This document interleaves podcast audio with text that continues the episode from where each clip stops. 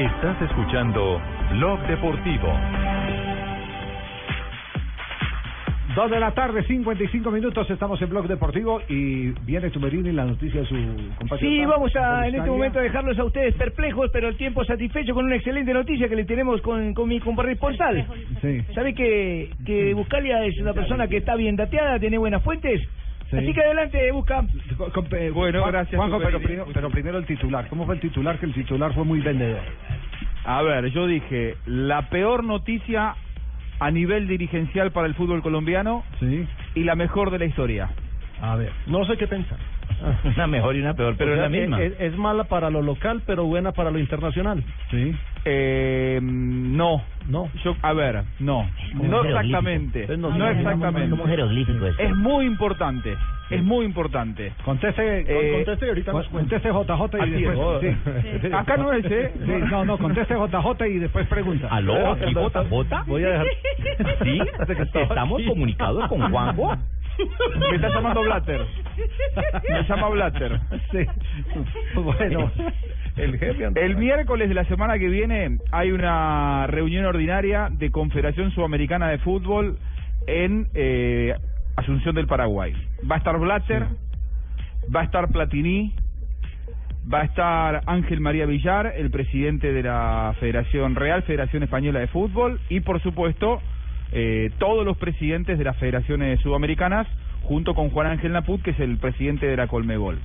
Ahí va a haber eh, elección por cuatro años para Juan Ángel Naput como presidente de Colmebol, cuatro años más, y van a cambiar las vicepresidencias. Acá lo malo, Colombia pierde la vicepresidencia de Colmebol. Ya no estará Bedoya como vicepresidente, Sí. eh, Esquivel, el venezolano, será el primer vicepresidente, Jadwe el segundo, y el tercero será Wilmar Valdés de Uruguay. Bueno, Esa era la mala. Tenemos una vicepresidencia. Esa es la mala. Esa es la mala. Eh, Se pierde la vicepresidencia. Sí, en Conmebol. La mejor noticia de la historia llega como consecuencia de esa mala noticia. sí. Por primera vez en la historia, Colombia va a tener vicepresidencia de FIFA. Segunda, Juanjo. Bedoya, Segunda. ¿segunda? Sí. ¿Sí? Es que mire, aquí, aquí, lo, Londoño. aquí es lo que está, co- sí, se están que revirtiendo los papeles. la historia, es una cosa muy no, curiosa. No, pero se están revirtiendo la historia. Eh, cuando León Londoño era vicepresidente de FIFA, eh, fueron eh, quienes lo desbancaron, le hicieron el golpe de Estado para, para poder eh, usufructuar todos los ahorros de la primera clasificación un mundial, porque esta era una selección, eh, una federación de, de Totuma, es decir, para armar una, una selección eh, eh, se tenía que pedir limosna. Tanto así que fíjese que, que la selección, el gran proceso de 1990, nace a la necesidad, porque no había plata, de que Atlético Nacional se convierta, como era equipo de puros criollos, en la base Como de la, la base. selección Colombia con Francisco Maturana a bordo. Y, y con el tiempo, porque la noticia es que Bedoya va a ser el vicepresidente de FIFA, ¿cierto? Sí, señor, hasta 2017, porque Sí. entra en lugar de Grondona, que tenía la vicepresidencia hasta 2017. Exactamente. Entonces, ¿qué es lo que ocurre?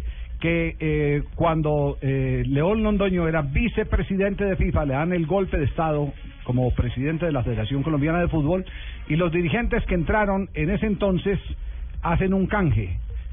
Cambian una vicepresidencia de FIFA que tenía León Londoño y que es la que le permite, creo que a Grondona llegar, la cambian por una vicepresidencia de la Confederación Suramericana de Fútbol. Con el tiempo, las cosas se revierten. Pero tuvo que morir Gro- Grondona para que se pudiera Sí, no, exacto. Que pasara Ese puesto, ese puesto es Ah, sí, vitalicio. sí, sí.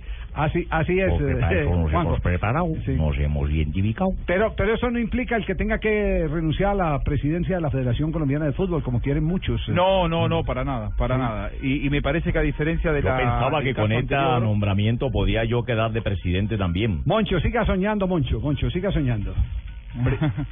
Digo, a diferencia del caso anterior, llega en un momento de, de, de mucha bonomía para el fútbol colombiano, de muy buena administración, de mucho peso político bien administrado, me parece, por Bedoya. Eh, y hoy por hoy, eh, el cargo ese no será vitalicio, eh, es importante decirlo, hasta 2017. Cada dos años. Me parece que Bedoya considera que el que tendría que estar en la vicepresidencia de FIFA es el presidente de Colmebol, que es Naput.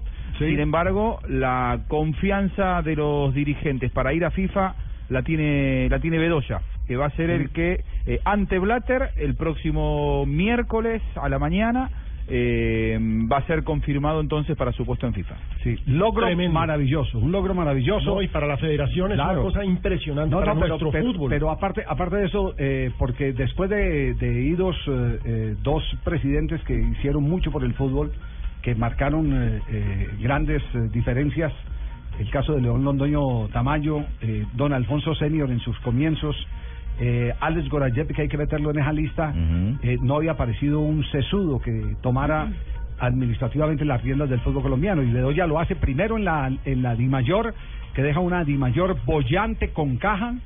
Y después todo el curso. claro después ag- agarra la Federación Colombiana quebrada con la olla raspada y hoy en día la tiene como una de las entidades más fortalecidas económicamente entonces eh, eh, ese tiene que No, ser la es- recompensa a alguien que ha hecho bien lo administrativo y ha hecho bien lo deportivo Y lo mejor es que seguirá siendo la cabeza de la Federación Colombiana de Fútbol. Eso es lo más importante porque es valioso, así como pasaba con Grondona, que fuera cabeza de la AFA y vicepresidente de FIFA, va a ser lo mismo. O Eso sea que a mí me espera un cargo espectacular porque ustedes no me han visto a mí gerenciando y administrando este tipo de recursos. Sueñe, Moncho. Sueñe, Moncho. Sueñe, Moncho. Te, que- te quedaste engañando a los clubes durante todo el tiempo diciendo que Postobón seguía y Postobón había decidido seis meses antes que no seguía. Mm, Eso es todo pasa. Hasta que se apareció la Virgen de, de, de, de Bavaria, Águila. De Águila. Bueno, eso fue lo que me dijeron a mí. Yo sí únicamente transmito lo que me dicen. Como un ángel, Sí, tiene sí, sí. alas. Sí, Águila. sí, sí, Moncho. siga- Bueno, pero démosle un aplauso siga a mi soñando. ídolo. Qué buena ¿A noticia. Nosotros los argentinos somos los que le traemos noticias a ustedes, los colombianos. Buena ídolo. Eh, qué noticia bárbara. Oiga, no diga eso, Tumberini, sí. que quedamos como soberbios Oiga, después. oiga, No, no eh, somos soberbios, somos, somos, eh, ¿Quiere, somos así, traemos quiere somos que les, quiere que les dé una aclaración ahora que estamos tocando temas de la Confederación Suramericana de Fútbol? El hijo de Ángel María Villar, eh, que está en este momento considerado uno de los abogados más importantes del fútbol mundial, es un experto en temas de FIFA, fue contratado por la Confederación Suramericana de Fútbol para llevar el modelo de la UEFA a la Confederación Suramericana de Fútbol. No, pues. Sí, se han encontrado con un montón de cosas allá adentro que asombran, asustan. Por ejemplo, el avión que era de la Confederación Suramericana de Fútbol terminó siendo de Nicolás Leos. ¿Cómo? Todas No, sí, no era, Ay, no, ay, no ay. era de la Confederación. Entonces, Ah, caramba, entonces ¿eh? cuando, cuando se dan cuenta, ya, pero el avión no es de la Confederación, entonces dijo, no, yo lo compré y se lo alquilé a la Confederación. Ah. Grandes y, do- momentos. y don Nicolás Leasing. entonces, sí, el leasing. Entonces se queda. Y así por el estilo hubo un montón de cosas que ya algunas las adel- adelantamos acá, eh, como por ejemplo que los agremiados argentinos eran los únicos que recibían plata de derechos de televisión de la Copa, no lo hacían los, los eh, agremiados ni de Uruguay, ni de Brasil, ni de Colombia, ni de Ecuador, mucho menos de Bolivia. Eh, todas esas cosas se fueron descubriendo. Entonces ahora lo que se intenta hacer es una verdadera empresa con el modelo administrativo de la UEFA. Y ya está viviendo el hijo de José María Villar, no recuerdo el nombre eh, eh, cuál es, está viviendo en Asunción en la transformación de la Confederación Suramericana de Fútbol. Vean, Para que pues. se den cuenta que esta gente, Napud eh, y compañía, van en serio a darle al fútbol la administración que el fútbol necesita. Y eso sería muy bueno que se diera que, se diera a través del papá para que repercutan los hijos, para que federaciones y ligas profesionales y ligas aficionadas eh, eh, eh, puedan eh, llevar el mismo camino con las exigencias de transparencia que se van a moldear en este nuevo mm, proyecto de la Confederación Suramericana de Fútbol. Y si quiere le doy la ñapa a Juanjo antes de irnos a comerciales nuevamente. Le doy otra ñapa. Sí, déjalo, ¿Qué Juanjo. significa? Sí, dejamos lo que era la Hable. ñapa. ¿Qué, qué ñapa? eh, Ahí no entendí. sí. No, no sé qué, qué ñapa va a ser. Sí, no ñapa, tenemos la ñapa, noticia más ñapa, grande. ¿Qué ñapa tú me Ah, Eh, Es que la Argentina es ñapa la es ñapa. la, la plata, la plata.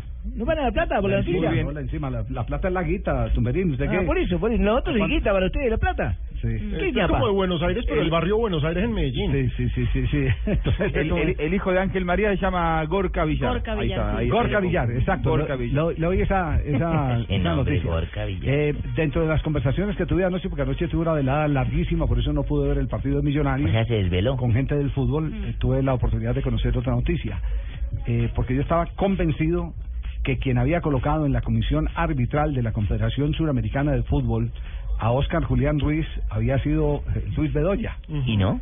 No, Ah. la Federación Colombiana no tuvo nada que ver.